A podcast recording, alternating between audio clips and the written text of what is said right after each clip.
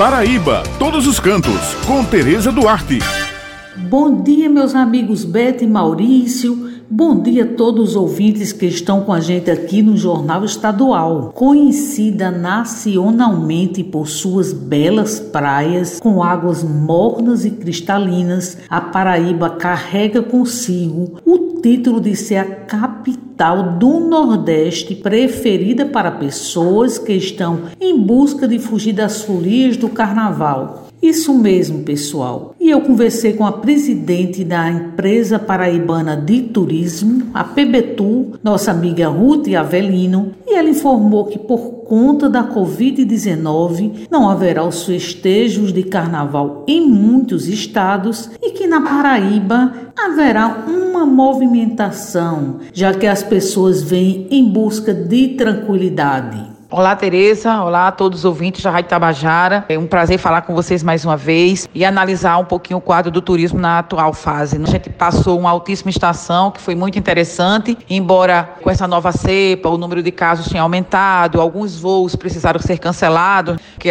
os tripulantes estavam doentes e não puderam voar. Isso prejudicou sim um pouco o turismo aqui no estado da Paraíba, como nos demais estados brasileiros. Nós estamos numa fase intermediária, acabou a altíssima estação as aulas recomeçaram, então tem uma queda na movimentação, isso é muito normal, isso acontece sempre, todos os anos foi assim, mesmo antes da pandemia. E agora a gente tem uma expectativa para o carnaval. A gente sabe que alguns estados não vai ter feriado de carnaval e isso prejudica sim um pouco o fluxo de turistas para cá. João Pessoa especialmente, algumas cidades do interior, as pessoas viajam para elas no carnaval para descansar, ninguém vai em busca de festa, nem de bloco, nem de nada. As pessoas que vêm para cá vêm quer descansar, vêm em busca de praia, ou se for o brejo, quer curtir o friozinho, a gastronomia. Se for para o sertão, quer curtir o astral do sertão, entendeu? Então, a gente está esperando para ver como é que vai se comportar isso no Brasil todo, mas a gente já percebe sim que o carnaval deste ano está tendo uma queda na ocupação por conta do não feriado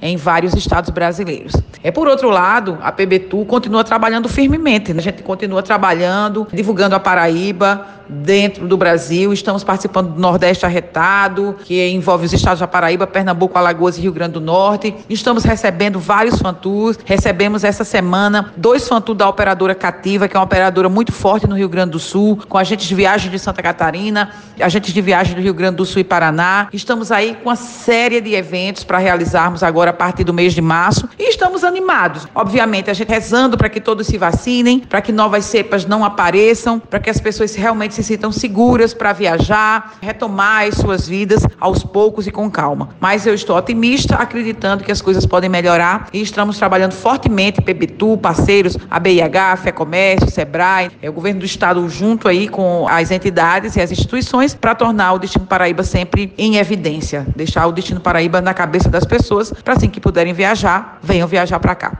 Um abraço para você e para todos os ouvintes. Bem, pessoal, essas são as dicas de hoje e eu me despeço por aqui destacando que devemos levar em consideração o momento de prevenção ao coronavírus, cuja determinação é evitar aglomeração. Lembrando que toda sexta-feira o jornal A União circula com a coluna Paraíba todos os cantos e aos domingos com a página com muitas dicas bacanas para quem gosta de turismo, destacando pontos em diversos municípios do nosso estado. Muito obrigada pela atenção de vocês e um final de semana abençoado para todos.